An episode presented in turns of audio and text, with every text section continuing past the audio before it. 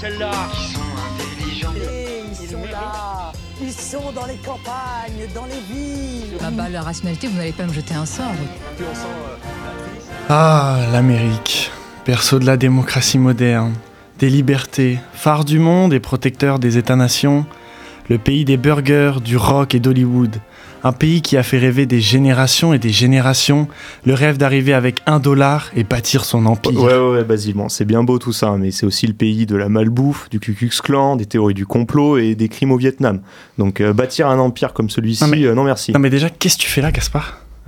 Ah Bah, je sais pas, Zerduch est parti aux toilettes, donc euh, bah, j'ai verrouillé la porte et j'ai piqué sa chaise, elle est top confort. hein.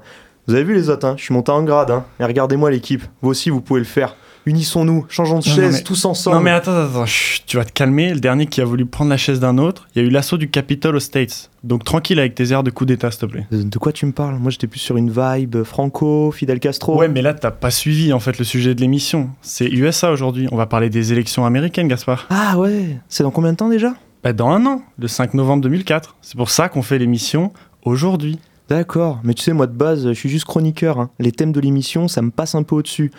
D'ailleurs, on en place une pour les quatre ok, seuls- bref, bref, bref. On commence du coup, comme vous l'avez compris, cher auditeur. L'émission est un peu particulière. Dans un an, quasi jour pour jour, le peuple américain ira aux urnes pour désigner sa ou son prochain président.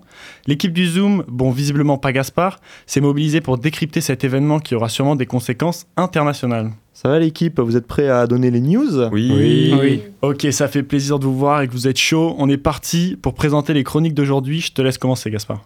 Bon, pour nous faciliter la tâche, et parce que ce thème est très complexe, on a été assez scolaire. Ça nous, ça ne changera pas trop de nos dissertes de littérature. Vous aurez, chers auditeurs, une première partie consacrée au fonctionnement et aux dynamiques de l'élection. Seconde partie, plus axée sur l'actualité récente des États-Unis. Et enfin, des ouvertures sur des sujets au cœur du débat public. Dynamique, ouverture, vraiment. On parle comme ça, on dirait que tu parles comme Zerduche. On a fait un plan scolaire, ok, mais essayons de le rendre intéressant et pas nous endormir avec des mots. Ok, boss. On commencera avec Lilian, qui nous expliquera le B à bas des élections américaines et son fonctionnement assez étrange pour nous autres Français. Oh, T'es toujours sur du Zerduche, mais bon, pas grave, je continue. Pour cette émission spéciale, on a décidé de vous faire une jolie photo de classe. Et pour prendre la photo, on a un nouveau chroniqueur, Antoine, qui nous présentera les potentiels candidats de l'élection. Bonjour à tous. Salut Antoine. Bon, j'ai compris. On poursuivra avec Liam et ses fake news. Aujourd'hui, il s'agit de comprendre si les affaires judiciaires de Donald Trump peuvent avoir un impact sur sa course présidentielle. Et parce qu'il existe une possibilité d'avoir Trump candidat et en prison en même temps, on reviendra dessus. Lola, nouvelle chroniqueuse aussi, nous parlera d'un cas de candidat et prisonnier en même temps au début du XXe siècle. Après une pause musicale, Timoun nous parlera de la grande grève de l'automobile qui vient de se finir tout récemment. Et puis Sarah nous parlera d'Halloween dans la chronique culture. Après une deuxième pause musicale, on entre dans le vif du sujet avec Alice qui analysera les opinions des candidats sur l'immigration. Et Edith évoquera les enjeux actuels des États avec le conf- des États-Unis, excusez-moi, avec le conflit israélo-palestinien. Et pour terminer cette émission spéciale élection états-unienne, l'équipe du Zoom a eu la chance de s'entretenir avec Andrew Peterson, maître de conférences en civilisation anglaise et anglo-saxonne. Je vous laisserai découvrir son analyse à un an des élections. Et pour terminer, vous aurez droit à votre traditionnel flash info. Désolé Sarah, on t'a rétrogradé en fin d'émission, mais c'est pour mieux te retrouver. Avant de commencer, on n'oublie pas Shiraz à la technique, sans qui l'émission serait juste 10 personnes qui parlent dans un micro. Et l'équipe est au grand complet, le programme est dense, le zoom est prêt. Vous écoutez Radio Pulsar, il est 17h03 et on commence tout de suite avec Lilian. On le sait tous, le sujet euh, du système électoral américain est assez complexe. On entend souvent parler des grands électeurs, de swing states, mais tout ça reste assez flou. Pour nous éclairer, notre chroniqueur politique parlementaire vous a préparé un cours sur mesure. Bonjour chers, auditeurs et chères auditrices.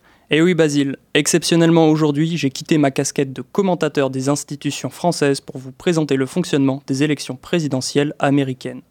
Le 5 novembre de l'année prochaine, les citoyens des États-Unis d'Amérique seront appelés aux urnes, soit, de- soit dans moins d'un an.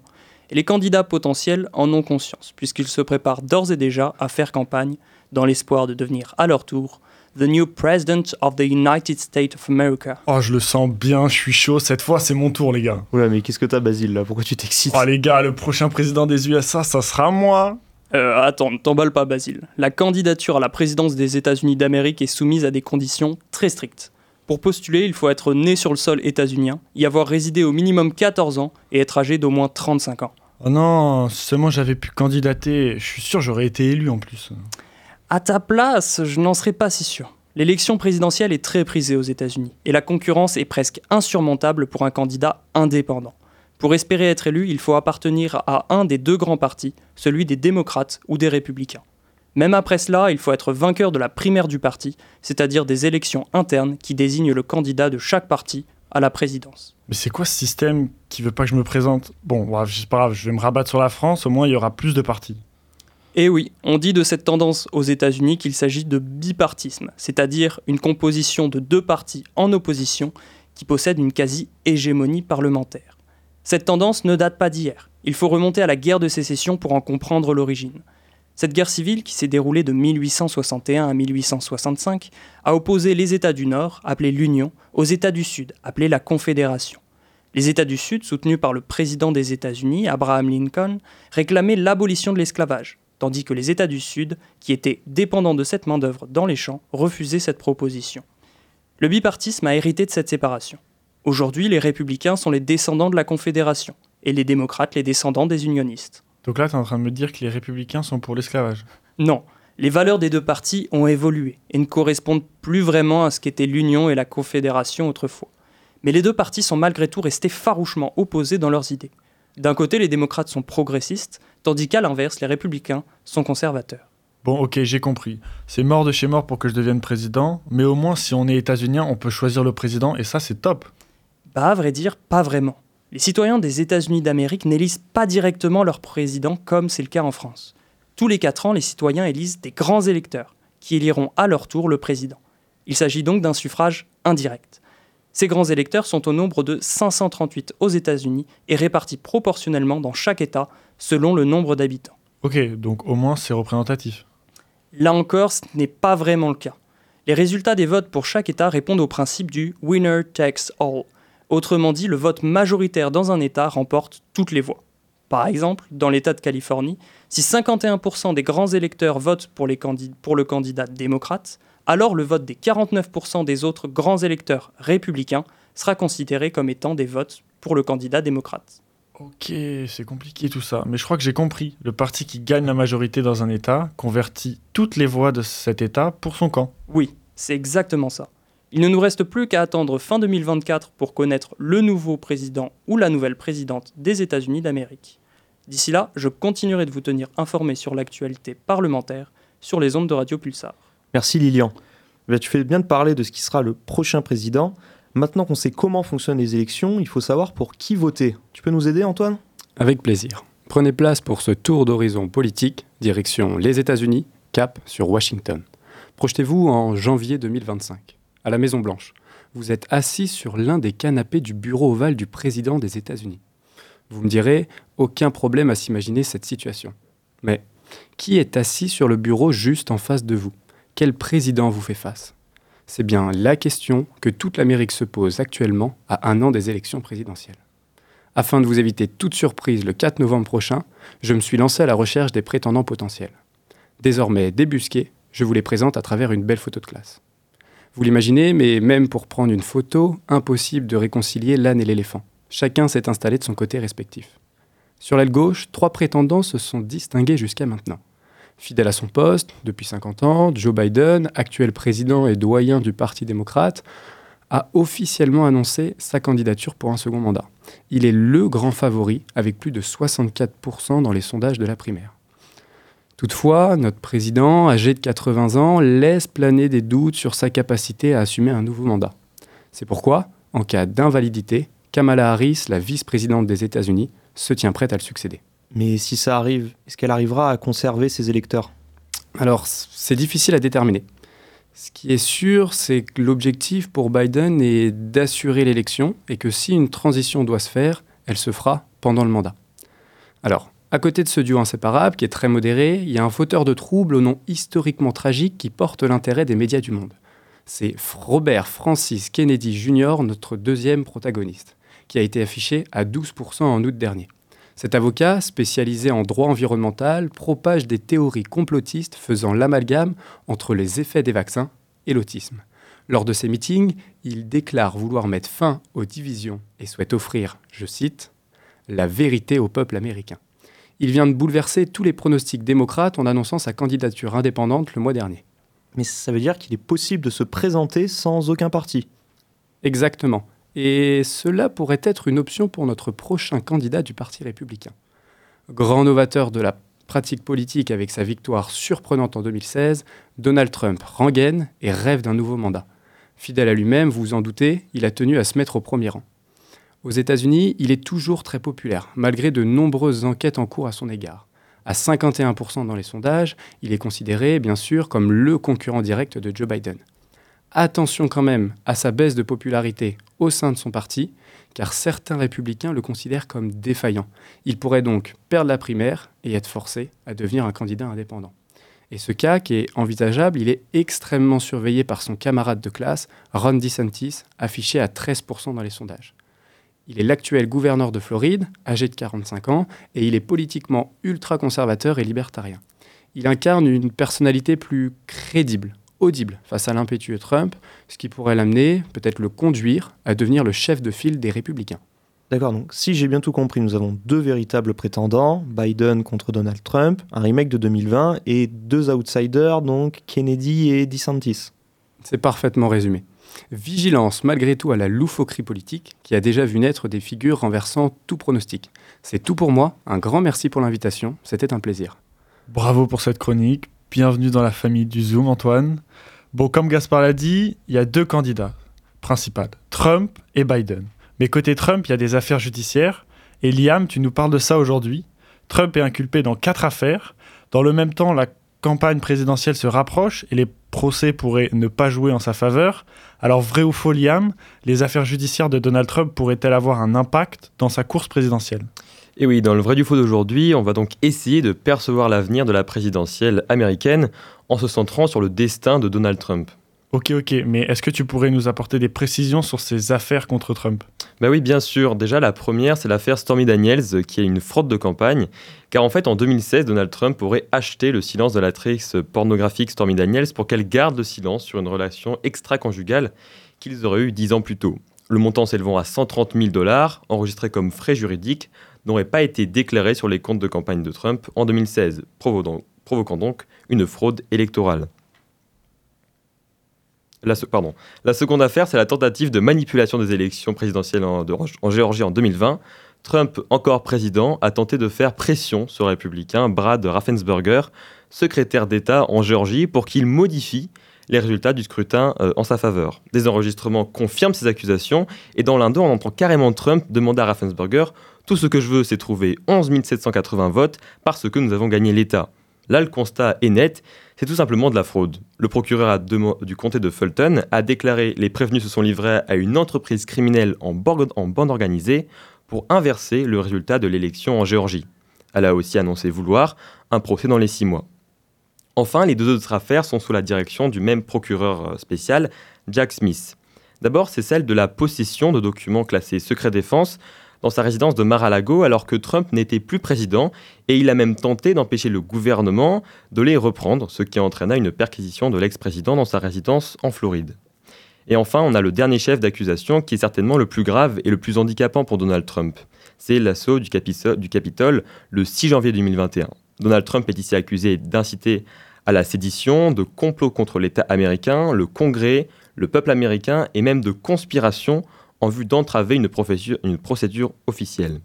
Le procès de l'ancien président américain a été fixé au 4 mars 2024, soit la veille du fameux Super Tuesday, lors duquel se tiendront une dizaine de primaires en vue de l'élection présidentielle de novembre. Ah oui, il y a quand même beaucoup d'affaires sur le dos. Ça va être compliqué la présidentielle pour lui, non? Ben, c'est ça, c'est que certains dirigeants républicains essaient déjà en fait de le pousser vers la porte de sortie. Mais en fait, c'est très compliqué aujourd'hui pour le parti conservateur de le faire euh, et de faire centre-up aujourd'hui, car déjà les sondages aux primaires républicaines le donnent en tête et loin devant avec 54% des voix, tandis que son adversaire euh, le plus crédible, Ron DeSantis, est seulement à 13%. De plus, Aujourd'hui, selon le maître de conférence en civilisation du monde anglophone, Loric Enoton, euh, qui déclarait sur Arte que, en fait, aujourd'hui, le Parti républicain est devenu un parti trumpien. Et donc, les dirigeants républicains sont otages, en fait, d'un culte de la personnalité de Trump qui est alimenté par ce dernier, mais aussi par une base électorale qui lui est très fidèle. Mais les affaires judiciaires de Trump ne laissent pas son électorat dubitatif quant à sa crédibilité. C'est assez incroyable de le dire, mais les affaires judiciaires de Trump, pour l'instant, le renforcent plus qu'elles lui nuisent. Ce qui est très surprenant parce que normalement, dans le monde politique, quel que soit le pays, des affaires en justice comme celle-ci le disqualifient automatiquement un candidat et l'homme politique est alors écarté. Et on l'a vu en France à plusieurs reprises, et notamment avec Dominique Strauss-Kahn, qui était le favori de la présidentielle en 2012, et qui avoir été présent euh, et qui avoir été arrêté euh, à New York et tombé dans l'oubli politique. Et pour le cas de Trump, ses apparitions au tribunal lui servent plus de moyens de communication pour plaider son innocence, et s'en sert même comme une tribune politique. Le fameux, le fameux mugshot qu'on a tous vu, photo prise lors d'arrestation, a été utilisé par le candidat pour en faire des t-shirts de campagne. On voit donc que pour l'instant, Trump ne semble pas trop en perte de soutien de la part de son électorat. Donc, est-ce qu'il pourrait être élu malgré ses procès? En fait, tout va se jouer en fonction de ces dates de procès. Si les procès tombent durant la campagne des primaires républicaines, ça ne lui sera que peu dommageable. Cependant, si des procès et des condamnations même sont prononcés durant sa seconde partie de campagne, s'il serait à l'avenir candidat républicain, l'avenir sera tout de suite pour lui plus sombre, même s'il pourrait faire appel. Mais il faut quand même souligner que la frange démocrate des Américains peut croire que des procès stopperont Donald Trump. Et c'est se tromper lourdement, car on l'a vu durant déjà un mandat, l'homme est capable de tout, et il serait quand même temps de réfléchir à un autre candidat, peut-être démocrate, car Biden est de moins, est de moins en moins convaincant aux États-Unis, en plus de son âge avancé. Merci pour votre écoute, et on se retrouve dans deux semaines pour décrypter le vrai ou faux de l'actualité. Merci Liam. Sans transition, on retrouve tout de suite Lola, nouvelle tête de l'émission, elle aussi, bonjour Lola qui va compléter euh, la chronique de Liam avec une histoire décoiffante. Non mais sans transition, tu t'es cru guignol de l'info ou? Je sais pas, j'essaye de faire autre chose que Zerduche, mais bref, Lola, on t'écoute. Bonjour à tous. Plongeons-nous dans un sujet qui captive l'Amérique et bien au-delà. La possibilité de voir Donald Trump à la Maison-Blanche pour une deuxième fois. La question que tout le monde se pose, Trump peut-il être élu en 2024 il fait donc face à des enquêtes judiciaires et à des litiges qui pourraient éventuellement le rattraper. Encore plus après l'événement du 6 janvier 2021, Donald Trump est sous le feu des projecteurs. Un président en prison, une idée inconcevable de premier abord, et pourtant une personnalité politique américaine l'a déjà fait. Non mais ça Lola, c'est à Hollywood, je pense que t'as un peu trop regardé les films américains. Eh ben non, tu te trompes. La politique américaine réserve parfois d'étonnantes surprises. Dans la Constitution, rien n'interdit la candidature d'une personne sous enquête ou en prison. Et ce qu'on va voir avec Eugène Vedebs. C'est un homme politique socialiste du début du XXe siècle, qui a été en prison et candidat au même moment. Il est non seulement connu pour sa carrière politique, mais aussi pour son engagement en tant que leader syndical. Candidat du Parti socialiste américain à cinq élections présidentielles, il s'est opposé avec force à l'entrée des États-Unis dans la Première Guerre mondiale. Ça l'a malheureusement conduit à être arrêté et condamné. Il a passé une grande partie de la guerre derrière les barreaux. Cette situation fait largement écho à l'hypothèse de Donald Trump en prison pendant sa campagne électorale. Cet exemple a montré que même depuis sa cellule, Eugène Vedebs a récolté près d'un million de voix lors de l'élection présidentielle de 1920. Et voilà, chers auditeurs, un aperçu fascinant de l'histoire politique américaine. Des personnalités politiques comme Eugène Vedebs ont défié les conventions pour se présenter à la plus haute fonction du pays, même depuis leur cellule. L'avenir politique de Donald Trump en 2024 reste incertain, mais l'histoire nous enseigne que rien n'est impossible dans le monde de la politique américaine. Merci pour cette anecdote très intéressante qui montre que ce pays a toujours des surprises. Après toutes les infos qui viennent d'être dites, je pense que c'est l'heure d'une petite pause musicale. Vous êtes sur les ondes de Radio Pulsar, il est 17h19, on fait une courte pause pour se défouler après toutes ces infos politiques, direction le punk new-yorkais avec Blitzkrieg Pop des Ramones.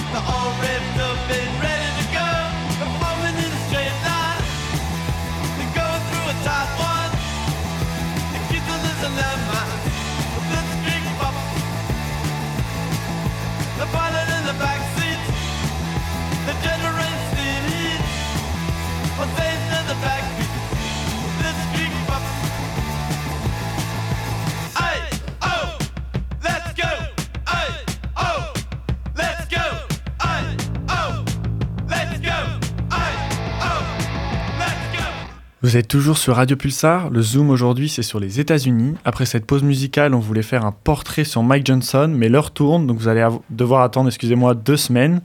On va directement partir sur les piquets de grève. Timoun voulait aujourd'hui nous parler d'une grande grève dans le secteur automobile. On t'écoute. Bonjour chers auditeurs et auditrices. Oui Basile, aujourd'hui nous allons parler d'une grève sans précédent qui a touché le secteur automobile américain.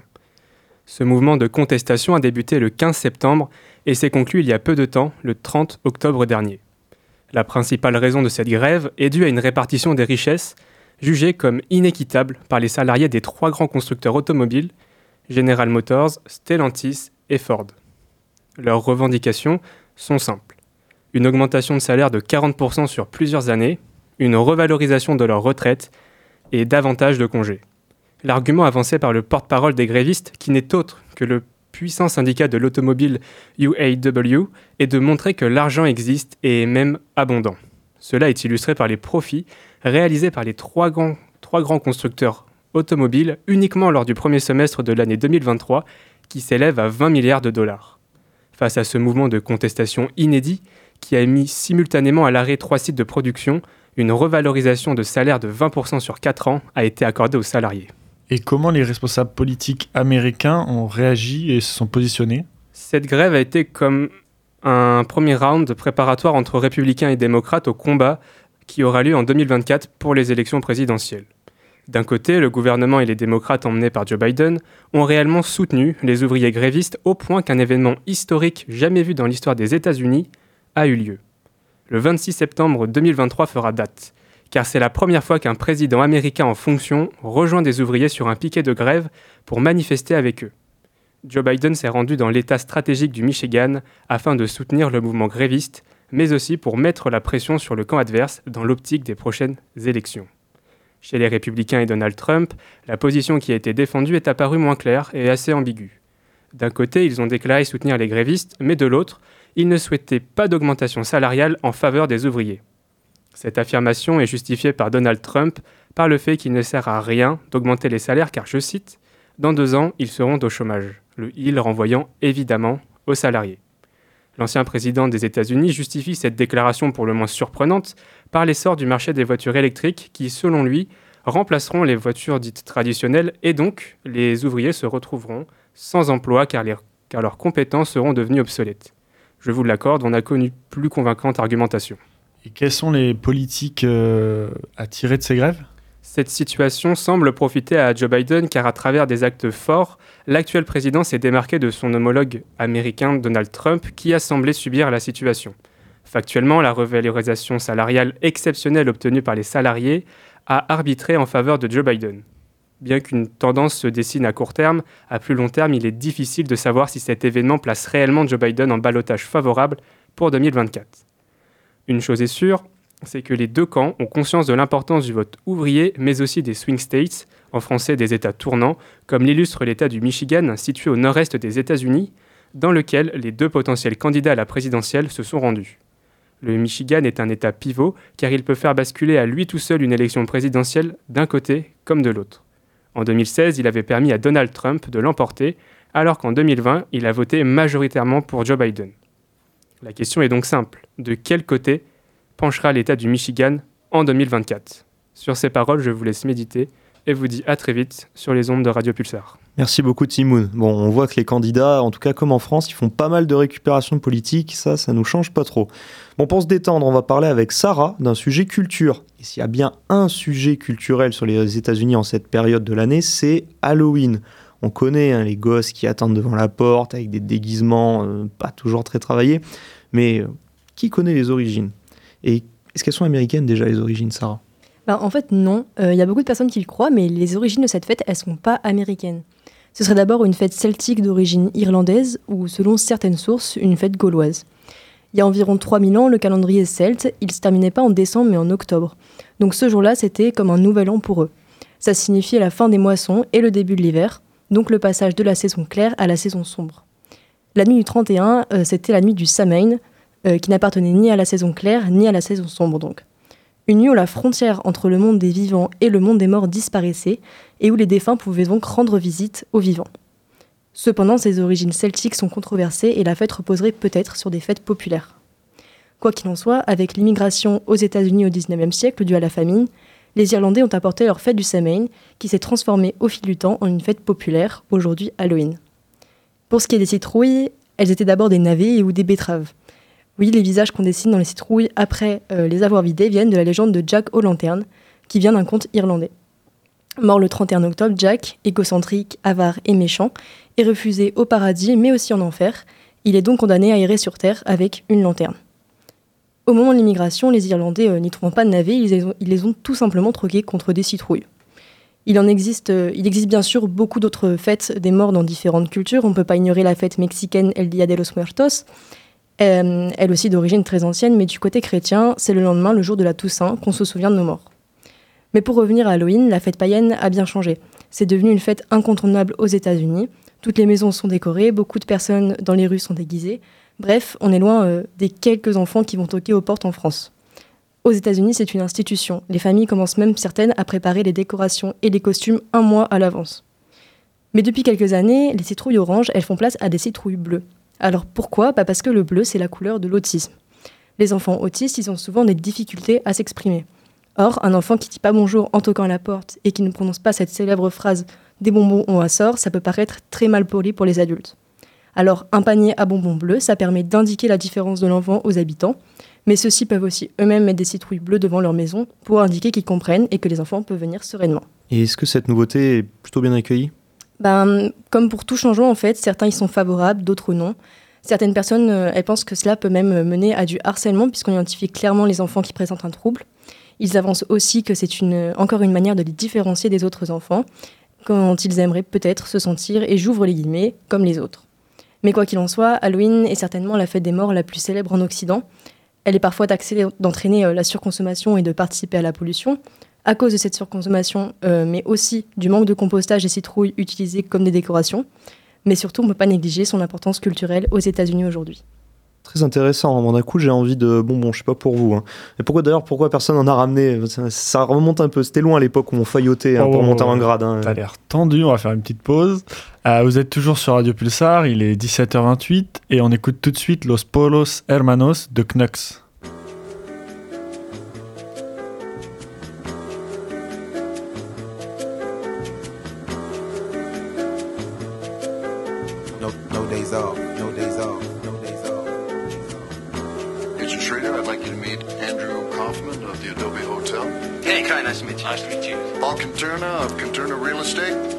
Pleasure.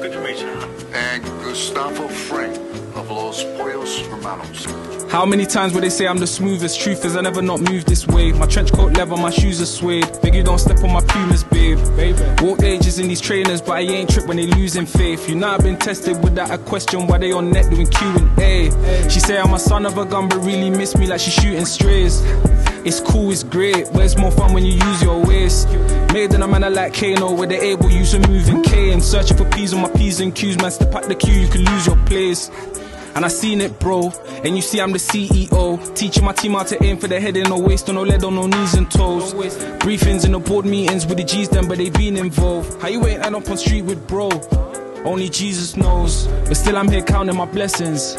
I ain't account all the lessons. Found out in the drought, just got man, use one hand when I'm counting my brethrens. Can you really doubt I'm a legend? All the hours round the clock that I put in. Do the eyebrow like the rock when they looking. They can smell the shit Nux is cooking.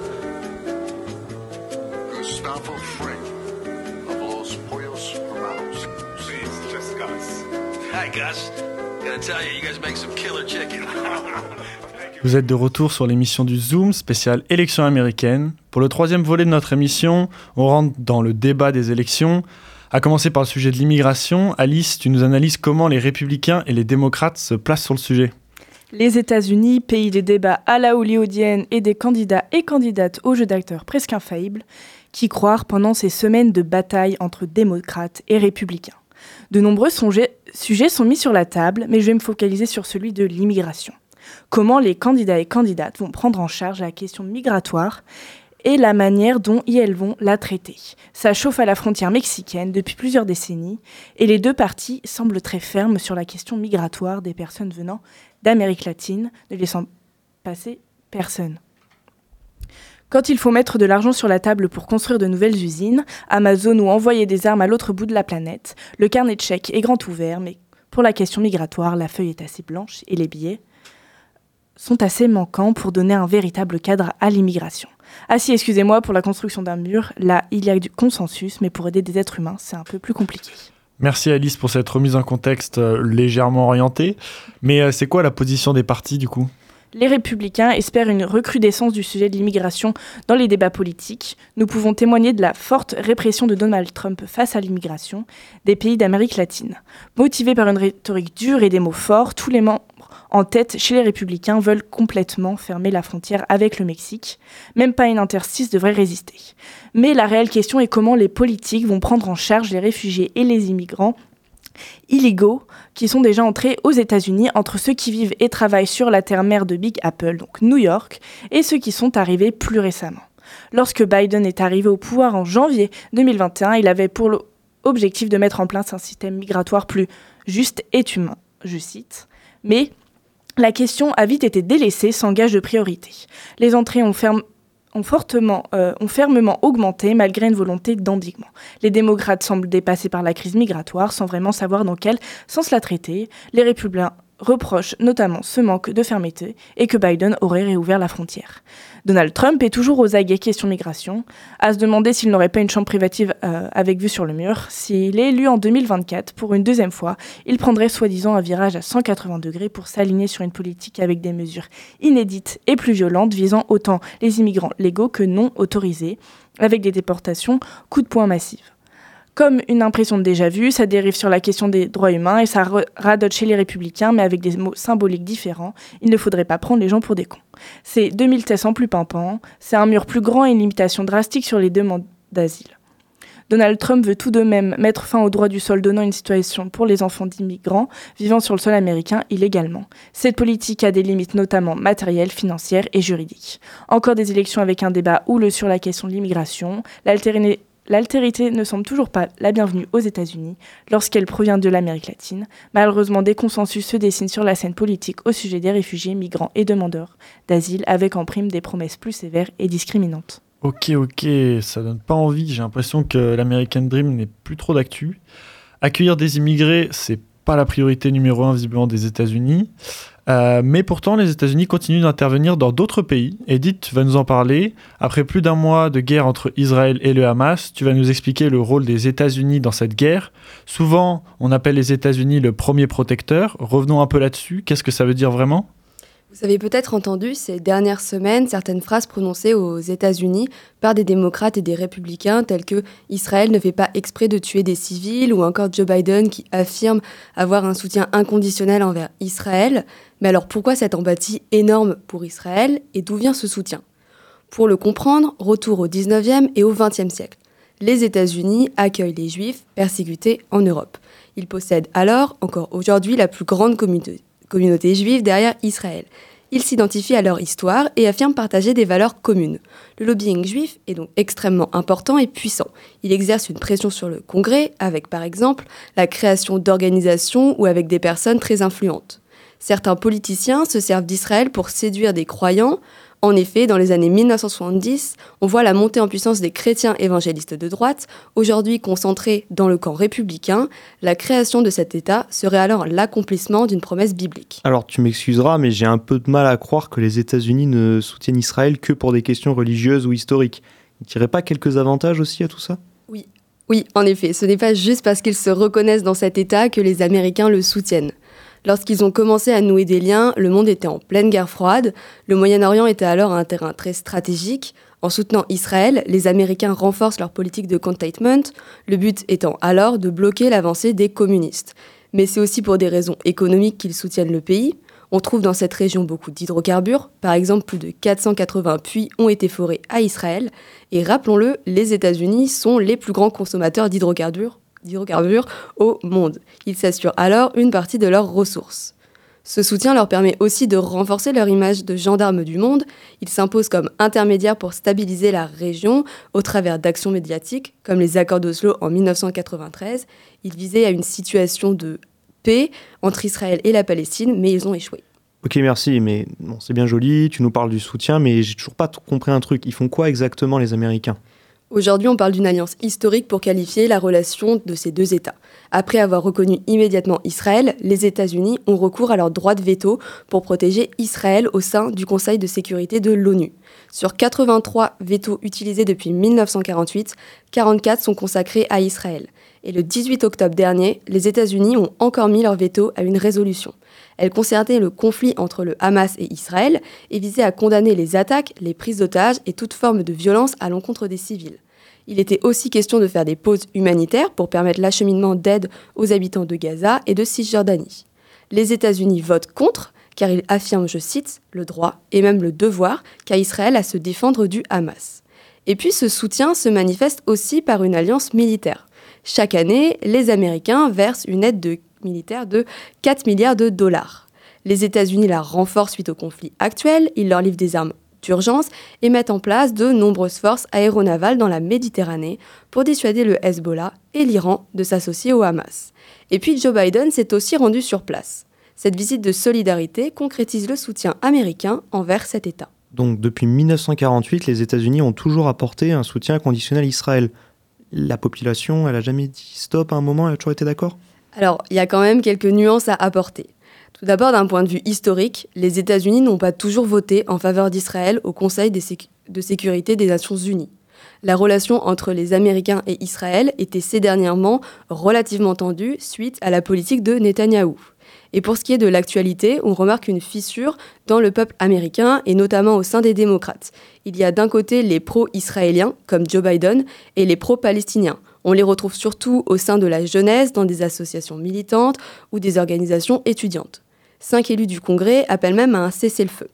Joe Biden s'est aussi exprimé très dernièrement et il appelle à minimiser les violences faites à l'encontre des, Gazaouis. Il porte aussi une aide humanitaire de 100 millions de dollars à Gaza. C'est très clair, Edith. Merci pour, pour toutes ces précisions. On revient sur une actualité plus pure. Basile, tu as pu interviewer un expert des États-Unis. Dis-nous en plus. Eh oui, mardi, j'ai eu un entretien avec Andrew Peterson, maître de conférence en civilisation anglo-saxonne, ça fait classe. Il a notamment publié sur l'importance de l'argent dans les campagnes américaines. Entre 2004 et 2008, à Washington, il a travaillé dans le, je cite, Friends Committee on National Legislation, avec l'accent. C'est une organisation à but non lucratif qui fait pression sur le Congrès américain pour promouvoir la paix, la justice et la gérance environnementale. Nous avons échangé sur les affaires de Donald Trump, l'état de santé de Biden et bien d'autres sujets. Je vous laisse avec l'interview, on se retrouve après. Alors euh, pour échanger sur euh, les élections américaines qui se passeront en novembre 2024, d'abord une première question euh, sur la situation de Donald Trump, qui est impliqué dans plusieurs affaires judiciaires, notamment liées aux élections de 2020 en Georgie. Euh, des accusations de complot à l'encontre de l'État américain en lien avec l'assaut du 6 janvier 2020. Aussi des questions sur les archives euh, de la Maison-Blanche euh, qu'il a gardées à sa résidence à Mar-a-Lago et l'affaire Stormzy Daniel. En quoi ces affaires judiciaires pourraient-elles impacter la course à la présidence? Et est-ce qu'il pourrait subir une perte de voix suite à ces affaires-là? Et risque-t-il aussi la prison? Alors, comme vous pouvez imaginer, il y a des gens euh, à gauche qui espèrent qu'il va être euh, trouvé coupable et donc il serait interdit de se présenter. Euh, mais il y a aussi une partie de la gauche qui disent qu'en fait, il faut qu'on laisse Trump être candidat et que, parce que comme ça, il serait il va peut-être perdre l'élection. Et comme ça, on, aurait vraiment montré la fin de cette idée de Trump. Parce qu'on sait que si pour une, raison euh, judiciaire, on l'interdit de se présenter, toutes les théories de complot, ils vont exploser sur le fait que c'est le, deep state, c'est les institutions qui, l'empêchent de, se présenter. Et donc, ça peut créer, euh, d'une façon, ça peut euh, continuer ce euh, monde de Trump parce que tous ses soutiens va continuer, même si dans un autre format.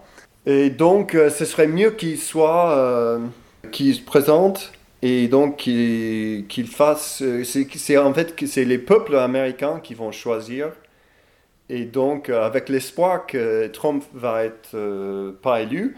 Mais il y a un problème avec cette analyse, c'est que même si effectivement il se présente et il perd l'élection, il va pas reconnaître les résultats. Donc, de toute façon, euh, quand, quand, il s'agit de, des théories de complot, euh, ça ne s'arrête pas. Donc, euh, voilà. Mais après, bon, alors, est-ce qu'il va être condamné et puis avant l'élection Je peux, je peux pas dire. personne ne veut, ne peut. Je pense que personne ne peut pas dire. Et puis, c'est aussi compliqué parce que à la fois il y a des gens, comme on a vu avec le procès en Georgie, où ils ont dit qu'on va faire ça très vite, comme ça, ça serait avant l'élection. Ce qu'on comprend, parce qu'effectivement, c'est important le principe que personne n'est au-dessus de la loi, même un ex-président, même un candidat.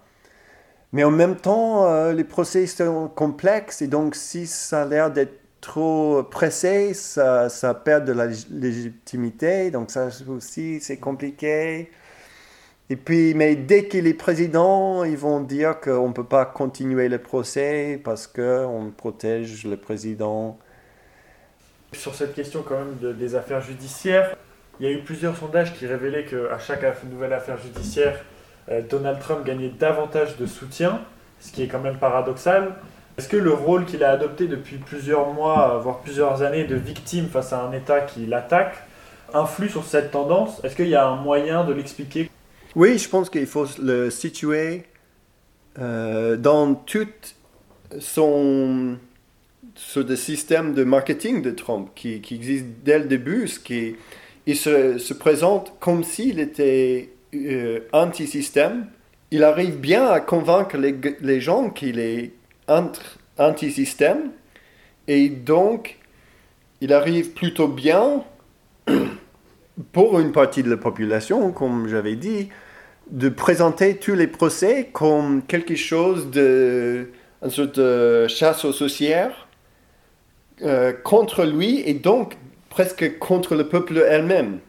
Donc il y a c'est ouais vite euh, presque aussi un théorie de complot que l'État est contrôlé par une minorité et que lui il représente le peuple et lui-même et donc les procès c'est c'est euh, le fait qu'il même euh, il est arrêté, ça, c'est pour lui la chance de renforcer cette image de lui comme euh, quelqu'un qui, qui bat pour le peuple contre cette euh, élite.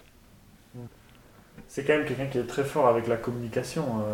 C'est sûr, ouais. Côté démocrate, est-ce que c'est, leur discours et leur façon de communiquer, elle marche moins bien que celle de Donald Trump? Trump a réussi quand même pendant ces élections à vraiment euh, diriger le discours public politique. Comment, euh, comment les démocrates arrivent eux-mêmes à aussi faire entendre leur voix Complètement. Alors, je dirais que je pense pas que Trump est super intelligent, mais pour les questions un peu de marketing, euh, de, de dire des choses qui captent l'attention du peuple, il est, il est super doué. Il faut aussi dire que les démocrates, euh, donc à la fois, c'est juste difficile de trouver quelqu'un comme ça, ça existe, comme euh, Alexandria Ocasio-Cortez, par exemple, qui arrive à faire des, présenter des messages dans une façon qui, qui est euh, susceptible d'être répartie dans les médias, etc. Donc à la fois, c'est difficile, et puis aussi, c'est que, en général, je pense que les démocrates, ils ont envie de représenter la complexité des choses. Et donc, même si. Donc, d'une façon, c'est un respect pour euh, la vérité, si, je peux dire. Et donc, d'une façon, c'est plus facile de réduire les choses. par exemple, au lieu de dire, ouais, ben, en fait, qu'est-ce qu'on fait pour l'économie? C'est difficile d'avoir l'emploi et puis protéger les grandes boîtes qui en fait sont des grands employeurs, mais en fait c'est ça crée des injustices ou de, l'inégalité. Tout ça c'est compliqué. C'est plus facile juste de dire euh, bah c'est la Chine ou c'est les immigrés. Bah, c'est plus facile, euh, mais ça ne respecte pas la vérité d'une façon. Euh, bon, maintenant qu'on a un peu parlé des, des républicains, on y reviendra, mais peut-être une question sur Joe Biden, qui est du coup quand même le grand favori des élections avec Donald Trump, c'est du côté démocrate, l'actuel président américain. beaucoup de personnes ont critiqué son état de santé, que ce soit majoritairement du côté des républicains, mais aussi une certaine partie des démocrates. Euh, notamment dû à son âge avancé, 81 euh, ans, euh, au moment des élections de 2024. il y a eu plusieurs aussi moments où on a pu voir lors de meetings, des chutes ou bien des, événements qui ont un peu soulevé des doutes sur sa condition de santé. est-ce que c'est légitime d'abord de s'inquiéter de son âge ou est-ce simplement une stratégie du côté du camp républicain? Et ensuite, euh, peut-être une deuxième question, euh, comment Donald Trump, qui lui aussi a un âge assez avancé, il aura 78 ans au moment des élections, est en réalité beaucoup moins médiatisé sur son âge et son état de santé, alors qu'il y a quand même des problématiques. Est-ce que vous pensez que ça devrait quand même être un sujet de préoccupation et ça devrait être médiatisé euh, par les médias nationaux américains? Oui, justement, ça aussi, c'est une grande coup de communication de, de la part de Trump. En fait, d'une façon, oui, c'est légitime de poser la question est-ce qu'un leader est capable de euh, faire tous les, toutes les tâches difficiles d'un président? Mais je trouve qu'on n'est pas forcément capable de savoir en vrai euh, si Trump ou Biden, qui, qui sont séparés de trois ans, sont vraiment différents. En fait, l'un et l'autre ils ont des signes qui sont euh, pas dans les fleurs de leur jeunesse, quoi. Euh, mais c'est vrai que effectivement, dans les sondages, euh, les gens sont inquiétés. Il y a un grand pourcentage qui dit que c'est très préoccupant le fait qu'il est trop âgé. Il y a à peu près 59% qui dit que l'âge de Biden, c'est une, une, grande préoccupation par rapport à 34% qui dit la même chose pour Trump. Donc effectivement, il y a une écart dans la perception entre eux. On a en ce moment euh, deux conflits qui sont très médiatisés, le conflit en Ukraine et le conflit euh, entre Israël et euh, le Hamas sur la bande de Gaza. Est-ce que vous avez l'impression que ces questions de politique étrangère ont une importance dans le choix que les Américains devront faire en 2024 sur leur prochain président?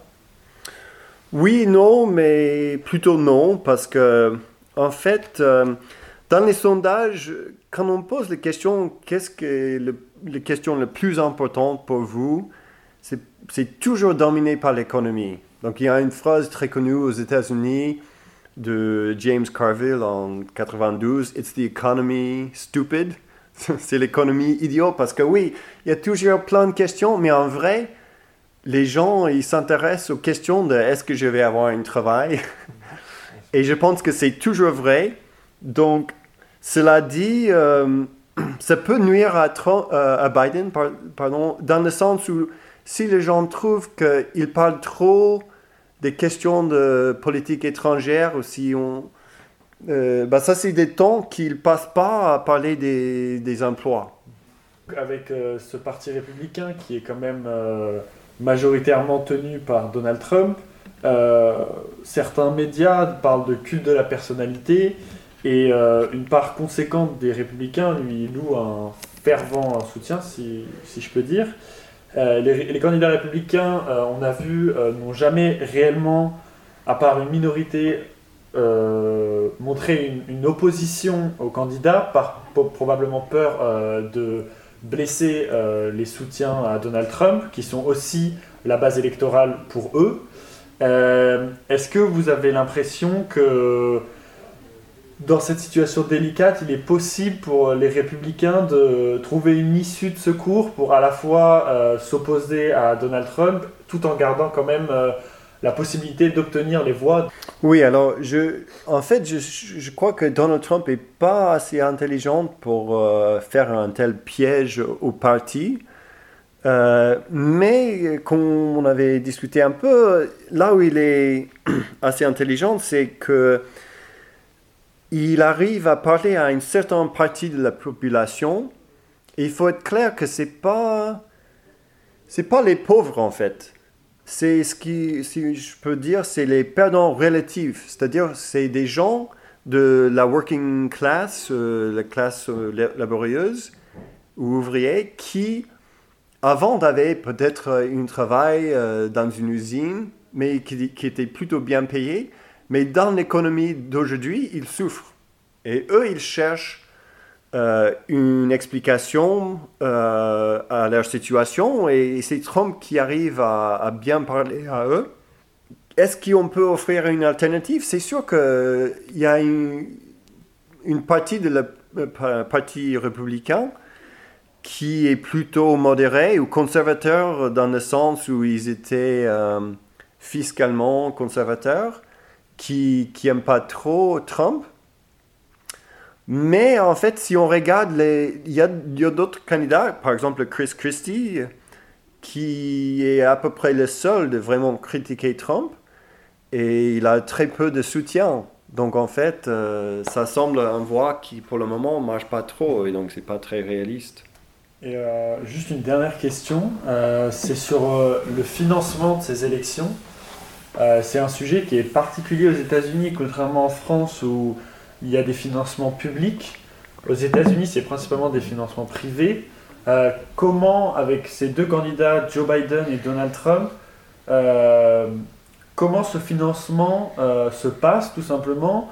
Est-ce que Donald Trump a beaucoup de financement, ce qui explique aussi une présence importante dans le débat public?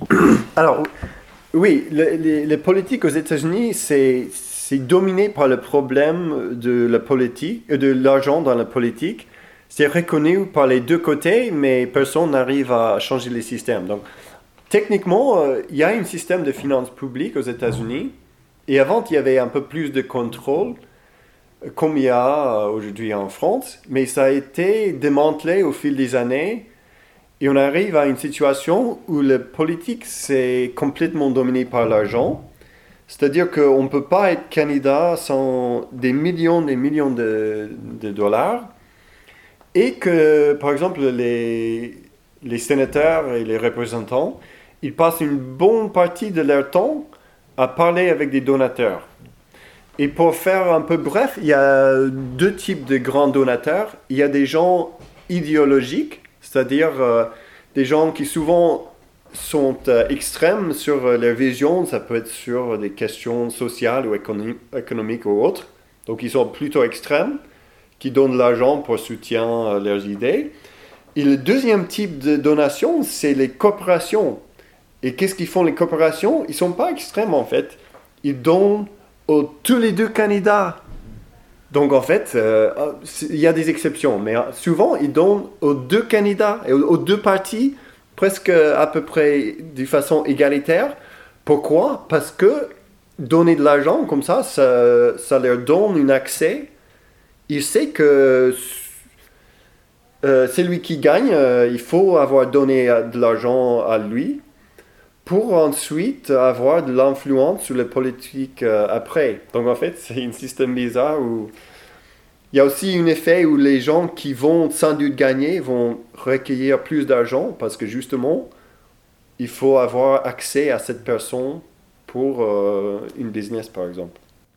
On remercie encore Andrew Peterson pour sa participation. Encore une fois, le Zoom, ça n'est pas que l'actu, c'est aussi des interviews, des intervenants de qualité. encore une fois, tu fais du zerduche. Bref, merci pour son analyse et son temps accordé à l'équipe. On conclut cette émission spéciale et avant de se quitter, on écoute le flash info de Sarah. Ah, la nostalgie me fout droit, Basile. Euh, pourquoi? Ah, j'ai l'impression d'être revenu dans la saison 1 du Zoom, quand le Flash Info était à la fin. Chloé, si tu nous entends. C'est vrai. Un bonjour à Chloé depuis France Télé Washington. Elle aussi va devoir bien bosser sur ce sujet. J'espère qu'elle a bien écouté l'émission. Allez, on passe au Flash avec Sarah, en commençant par les actions internationales. Malheureusement, l'info principale, c'est encore la guerre entre l'Israël et le Hamas. Dimanche dernier, les 18 principales agences de l'ONU ont demandé dans un rare communiqué commun un cessez-le-feu humanitaire immédiat dans la semaine. L'enclave a été coupée en deux par les forces militaires israéliennes. Le week-end dernier, les frappes de l'armée israélienne sur Gaza ont encore augmenté. Les habitants du nord sont incités à fuir au sud sans savoir s'ils y seront en sécurité. La population de Gaza est coupée du monde, paniquée et affamée. Ensuite, la relation entre la Chine et l'Australie pourrait revenir à la normale après trois années de tension entre les deux pays. Effectivement, lundi 6 novembre, Anthony Albanese, le Premier ministre australien, a été reçu par le président chinois, alors que depuis 7 ans, aucun chef du gouvernement australien n'avait plus mis les pieds en Chine. Les deux pays vont pouvoir devenir partenaires de confiance selon Xi Jinping et renforcer la coopération. Enfin, au Royaume-Uni, le gouvernement a présenté dimanche 5 novembre son projet de loi concernant les personnes sans abri, qui a suscité de fortes protestations. En effet, Madame Braverman, ministre de l'Intérieur, a qualifié de mode de vie le fait de dormir dans, des tentes dans la rue, et le gouvernement envisage d'infliger des amendes aux associations fournissant des tentes aux sans-abri, alors même que leur nombre augmente à la suite de l'inflation et de l'augmentation des loyers. Le maire de Londres, Sadiq Khan, a accusé le gouvernement de manquer de compassion avec ce projet de loi. Ok, merci pour les actus. Maintenant, on passe à la France. Et c'est quoi les infos? L'actualité française est dominée par les phénomènes météorologiques de ces derniers jours, avec la tempête Domingos qui a touché le territoire dans la nuit du 4 au 5 novembre. Des rafales de vent records ont été enregistrées à l'intérieur des terres, plus de 140 km/h notamment. De nombreux dégâts ont été occasionnés, mais surtout cela rend plus difficile les réparations déjà en cours suite aux dommages causés par la tempête Kiaran trois jours plus tôt. Lundi et mardi, et aujourd'hui de nouveau, c'est le département, le département du Pas-de-Calais qui était placé en vigilance rouge inondation pour des crues qualifiées d'historiques. Le bilan humain de ces tempêtes est, actuellement de 4 personnes en France. Côté culture, c'est la saison des prix littéraires. Neige Sino a remporté le prix Femina 2023 lundi pour son ouvrage intitulé Triste Tigre, dans lequel elle écrit sur les viols à répétition commis sur elle par son beau-père dans son enfance. Le prix Goncourt 2023, quant à lui, récompense Jean-Baptiste Andrea qui a écrit Veiller sur elle, un livre dans lequel il alterne deux récits et qui porte sur l'histoire d'un sculpteur. Et enfin, le prix Renaudot a été attribué à Anne Scott pour son œuvre Les Insolents, qui évoque un changement de cadre de vie. Ok, mais aujourd'hui on parle des États-Unis, donc pour les actus locales, il y a quoi? L'actualité américaine, c'est donc évidemment la campagne électorale pour la présidentielle 2024, mais on va ici parler d'un ancien président avec l'interview de Barack Obama mise en ligne par le podcast Pod Save America mardi 7 novembre, dans laquelle il fait des déclarations à propos du conflit Israël-Hamas. Ainsi, selon lui, aucune voie de résolution n'est possible sans prendre en compte la complexité de la situation, en évoquant à la fois les actes terroristes, du Hamas et l'occupation des territoires palestiniens par Israël. Il fustige également les discours sur la situation sur les réseaux sociaux et notamment l'activisme sur TikTok qui, selon lui, ne prennent pas en compte les points de vue diversifiés. On enchaîne avec la tribune publiée le 3 novembre dans le Los Angeles Times, écrite par Abed Ayoub, directeur du comité antidiscrimination américano-arabe, dans laquelle il dénonce le climat de haine et les incidents racistes visant les Américains d'origine arabe. Il évoque le meurtre euh, le 14 octobre du euh, le 14 octobre dernier d'un jeune Américain d'origine palestinienne près de Chicago et explique que le climat actuel anti-arabe est selon lui entretenu et coordonné à la différence des réactions qui avaient suivi le 11 septembre 2001. Il rend Joe Biden en partie responsable et rappelle que le soutien des Américains d'origine arabe au président actuel s'élève à 17% alors qu'il était de 59% en 2020. Merci beaucoup pour ce flash info. Le Zoom, c'est déjà terminé. J'espère que l'actualité américaine et ce qu'on en a fait et ce qu'on vous a présenté vous a plu. Euh, on se retrouve dans deux semaines. En attendant, vous pourrez retrouver le replay de l'émission sur le site de Radio Pulsar dès demain. Et on n'oublie pas les loulous, on n'est jamais mieux servi que par l'actualité.